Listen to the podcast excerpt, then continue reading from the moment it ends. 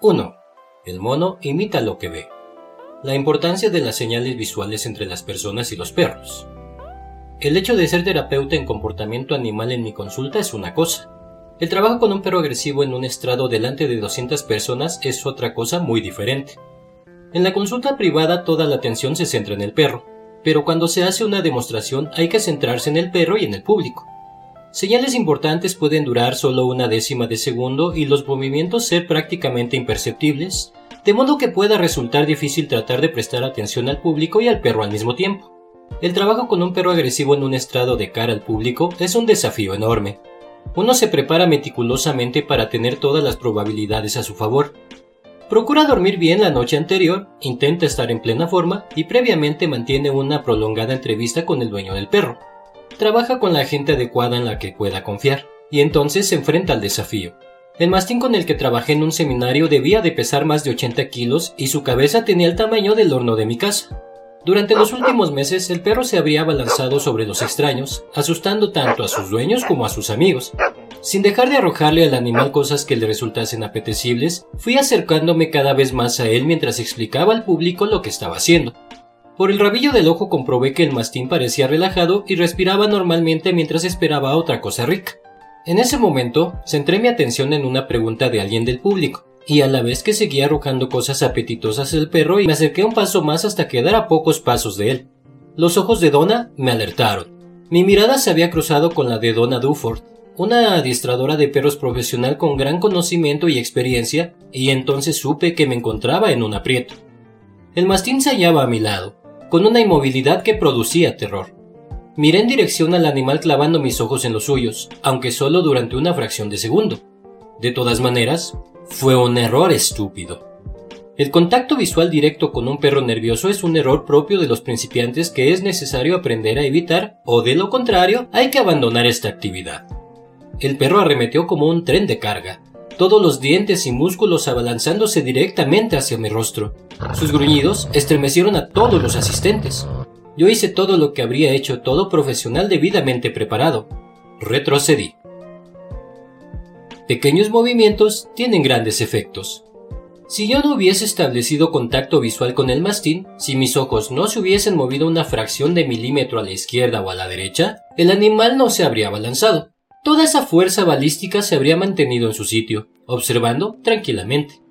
El cambio apenas perceptible en mi comportamiento se habría traducido en la evidente y apabullante diferencia entre un perro de 80 kilos tranquilamente recostado en lugar de estar abalanzándose hacia mi cara. Esta historia puede resultar algo dramática, pero la misma receptividad subyace en todas y cada una de las interacciones con su perro. Los perros son geniales a la hora de percibir el más mínimo cambio en nuestros cuerpos y suponer que cada movimiento, por pequeño que sea, tiene un significado.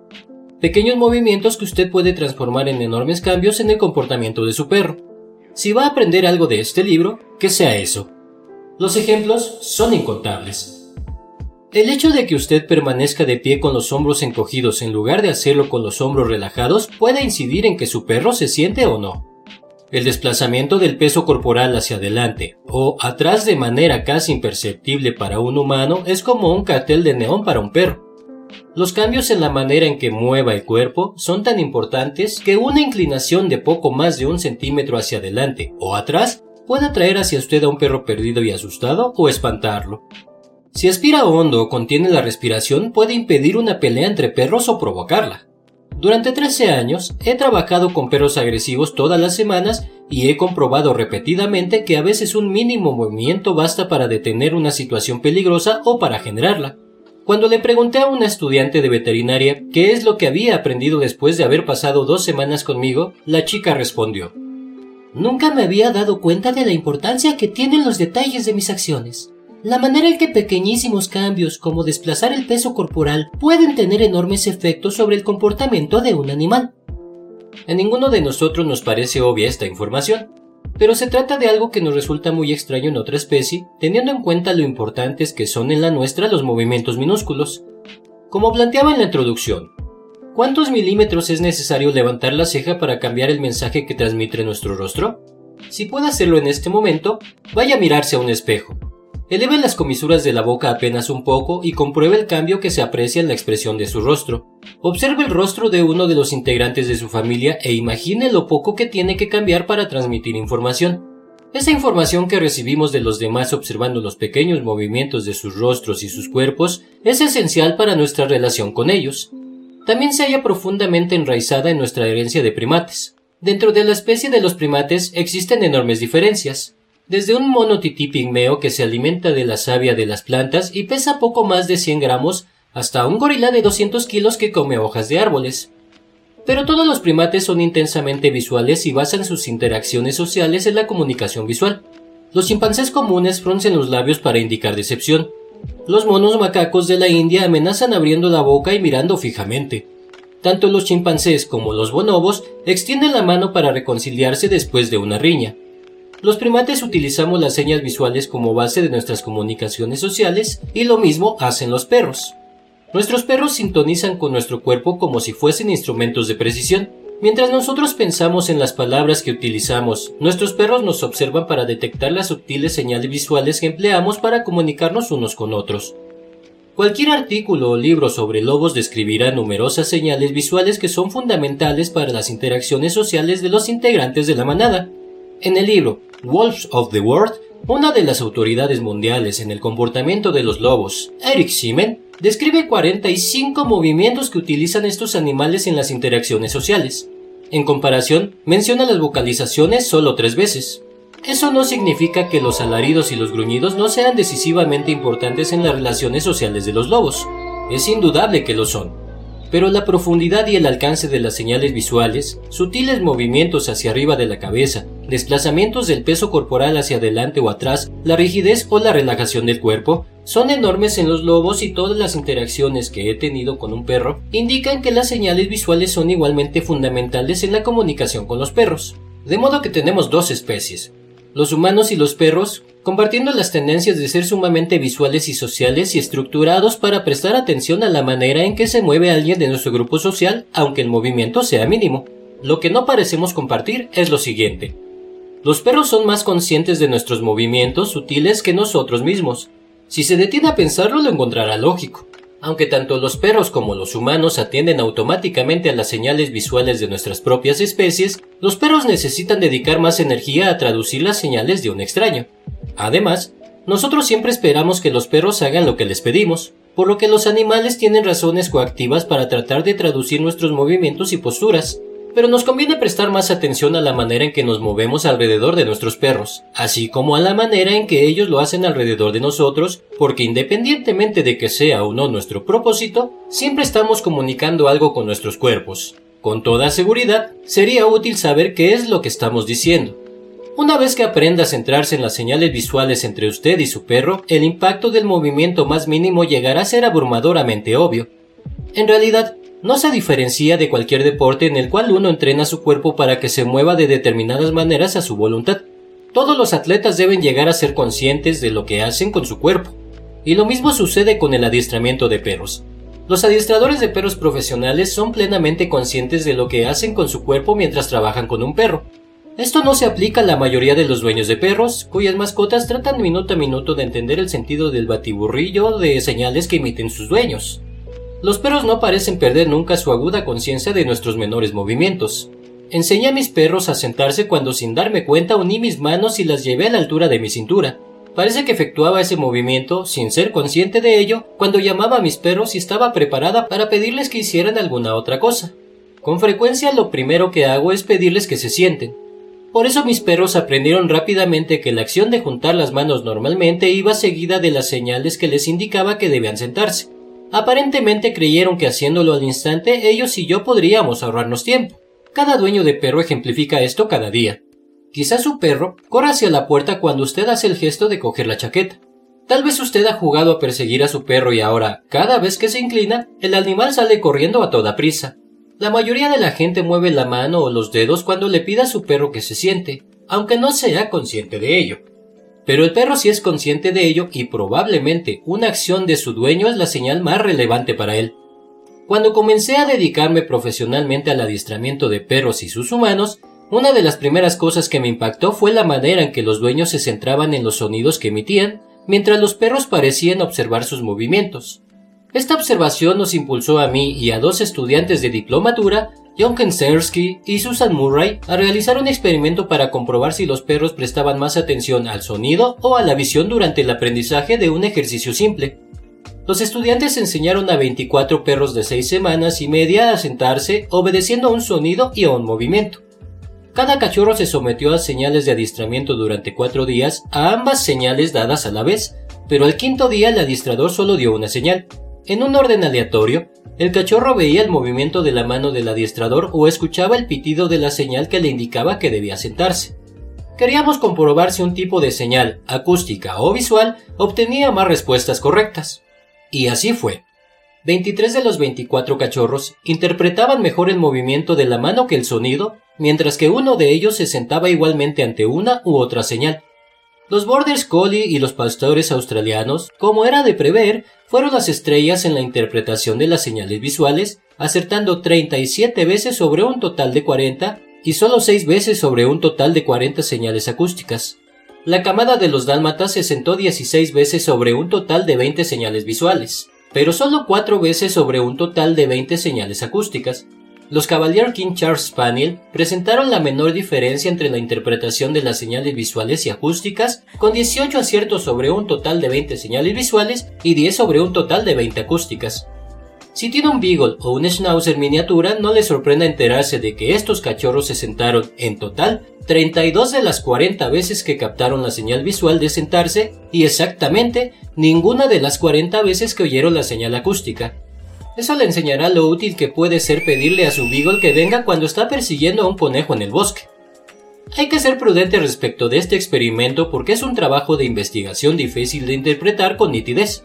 A menos que el movimiento y el sonido hayan sido totalmente automatizados, no podría asegurar que estuvieran presentes exactamente durante el mismo tiempo, puesto que los estudiantes previamente habían dado a los cachorros cosas ricas con la otra mano. ¿Eso los predispuso a centrarse en la señal de la mano? ¿De que recibieron cada señal durante el mismo tiempo o con la misma intensidad? ¿Habría sido mejor trabajar con una muestra que incluyera un número mayor de cachorros? Podrían plantearse muchas otras interrogantes por el estilo. Pero los adiestradores desconocían la hipótesis real. Les dije que estaba relacionada con la genética y el sexo. Grabé en video las sesiones de adiestramiento y descubrí que el movimiento y el sonido empezaban y terminaban al cabo de unas pocas centésimas de segundo entre uno y otro, y en esas circunstancias nos esforzamos por realizar una prueba lo mejor definida posible. Debido a la facilidad con que los perros aprenden señales visuales y al fenómeno universal de que el cerebro de los mamíferos presta atención selectivamente a determinados estímulos más que a otros, supongo que los resultados son significativos. Irónicamente, la gente suele entusiasmarse ante la asombrosa capacidad de sus perros para aprender a responder a una señal de la mano como si se tratase de un comportamiento particularmente avanzado. En realidad, el milagro es la respuesta de un perro a la voz de su dueño. Oye, humano, estoy tratando de decirte algo. Por visuales que puedan ser los primates, los humanos solemos pasar por alto las señales que nos envían nuestros perros. Por ejemplo, en mi seminario realizo una demostración en la cual acaricio y alabo a Pip, mi perra de raza Border Collie, por traerme la pelota que le he tirado. Pip es una Border Collie dormilona, un poco parecida a un cruce de labrador bonachón cuando en realidad desciende de perros pastores de pura raza pero le encantan las pelotas y cuando me las devuelve la recompenso mimándole y acariciándole la cabeza. Las personas que me observan parecen sentirse realmente bien cuando he terminado. Se sienten tan bien que me clasifican con un 10 cuando les pido que evalúen mis esfuerzos para que Pip me devuelva la pelota. Pero yo me clasifico con una nota baja porque, aunque quienes me observan disfrutan escuchando los elogios que dedico a Pip y viéndome acariciarla, Pip solo quería la pelota. Repito el ejercicio, esta vez pidiendo a quienes observan que presten mucha atención a la cara de Pip. La reacción de la perra es evidente cuando los demás centran su atención en ella. Hace caso omiso de mis cariñosas palabras, entrecierra los ojos, aparta la cabeza de mi mano y arremete hacia adelante con la mirada clavada en la pelota. Pip no es diferente a la mayoría de nuestros perros, a quienes les encantan los mimos y los elogios en determinados contextos, pero no en otros. Después de todo, aunque a usted le encanten los masajes, ¿Le gusta que lo masajeen en medio de una reunión importante o de un partido de tenis? ¿Por qué demonios iba a querer un perro, incluso uno al que le encanta que lo acaricien, que le hagan mimos en todos los contextos posibles de su vida? A nosotros tampoco nos gustaría, por mucho que nos encante un buen masaje. En cuanto quienes observan han aprendido a centrarse en las reacciones de Pip, en lugar de hacerlo en las propias, lo consiguen. El rechazo de mi mano por parte de Pip y su evidente impaciencia por recoger la pelota y traérmela no son sutiles en absoluto. Pero por alguna razón, los humanos tendemos a no prestar atención a las señales visuales que nuestros perros nos envían. Cientos de clientes que acuden a mi consulta con sus perros en busca de ayuda han descrito la agresividad de su mascota como inesperada. Sin embargo, yo podía ver, incluso mientras sus dueños me hablaban, que el perro estaba comunicando algo claramente. Deja de mimarme de esta manera. Si no dejas de hacerlo, te morderé. Esa afirmación según la cual amamos a los perros porque demuestran por nosotros un interés positivo e incondicional se ha convertido en una frase hecha. Cualquiera que sea capaz de interpretar las señales visuales de los perros sabe que se trata de una afirmación muy ingenua. Si quiere que un grupo de adiestradores de perros se eche a reír de buena gana, háblele del interés positivo incondicional de los perros. Las carcajadas están garantizadas. Mi border collie Luke, el noble y leal Luke, que en una ocasión arriesgó su vida para salvar la mía, tiene una mirada que solo puede describirse con una palabra. La palabra no es amor. Estoy absolutamente segura de que Luke me adora, pero eso no quiere decir que me adore todos los segundos de su vida de la misma manera que usted no adora a su mano preferido cada segundo de la suya. Pienso que algunos nos hemos convencido de que nuestros perros nos aman constantemente y si desmayo, solo porque no sabemos interpretar sus comunicaciones no verbales con nosotros. Pero cuando uno comienza a pasarse la vida en compañía de perros, resulta clamorosamente evidente que el amor es solo una de las emociones que sienten estos animales.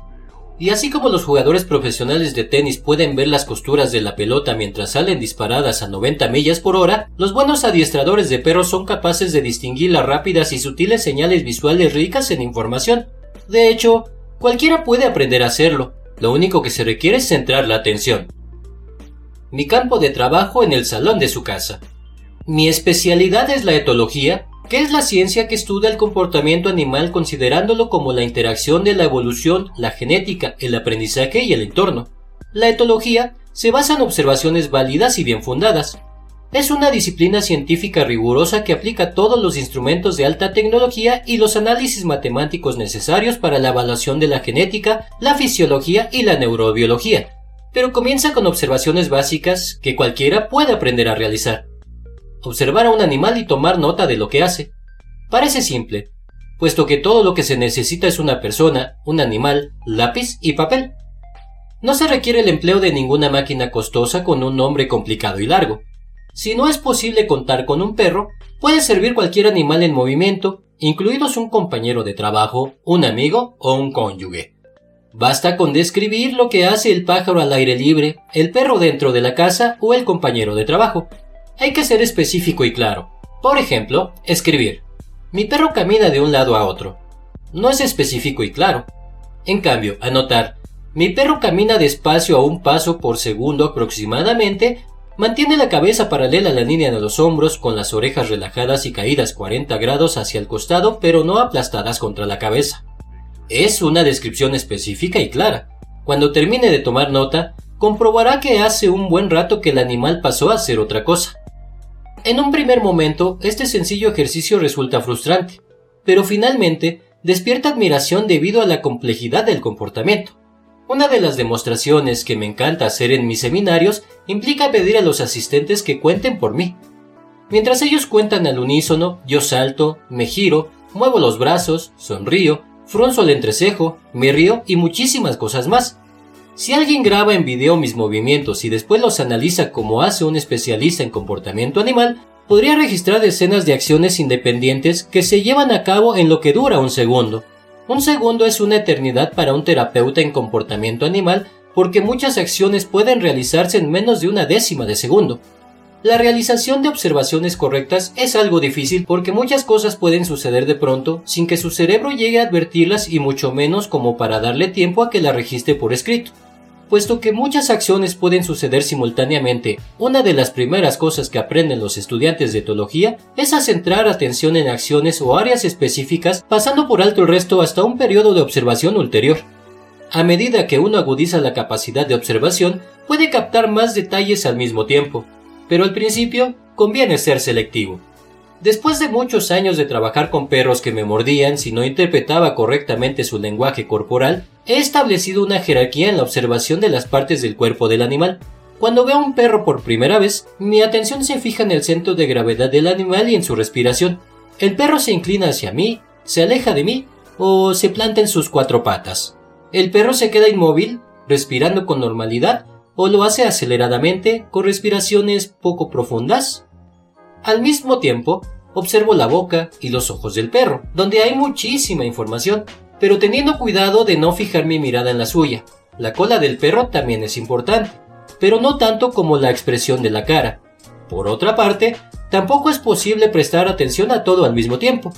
Si suceden muchas cosas, por ejemplo, si el perro me ladra o se abalanza sobre mí o, peor aún, permanece inmóvil lanzándome una mirada endurecida con las comisuras de la boca tensas, probablemente solo unos segundos más tarde tendré indicios de lo que sucede con su cola. También en la sección de deportes hay moviola, ¿no? Algunos dueños de perros son geniales cuando se trata de interpretar a sus mascotas a partir de sus actos. Son las personas naturales las que parecen atraer a los animales como si fuesen un imán, cual Blancanieves en el bosque rodeada de ciervos y pajarillos revoloteando a su alrededor. Y después estamos los demás, yo incluida, que simplemente tenemos que estudiar a los animales a la manera antigua, o sea, mediante la práctica. Una manera de practicar consiste en observar y tomar nota de lo que uno ve. Los artistas y los científicos conocen muy bien este método, no vemos realmente algo hasta que le pedimos a nuestra mente que lo traduzca en palabras o imágenes. Por lo tanto, conviértase en Jen Goodall. Coja un bloc de notas, lleve a su perro al parque y comience a observar. Describir y dibujar movimientos específicos de su mascota. Céntrese en la manera en que el perro inclina el cuerpo y regístrelo en su blog, además de tratar de dibujar una imagen. Observe si las comisuras de la boca están adelantadas o retraídas y tome nota de lo que sucede en uno y otro caso. ¿La mirada del perro se endurece o se ablanda cuando saluda a otro perro? ¿La posición de la cola cambia cuando ve a otro perro? ¿Es el mismo cambio que se produce cuando ve a un humano?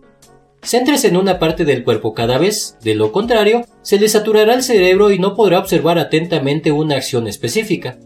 Trate de reunir sus notas y dibujos en un diario y relea con frecuencia lo que escribió. Alternativamente, puede tratar de grabar en video algunos perros y proyectarlo registrado en cámara lenta una y otra vez.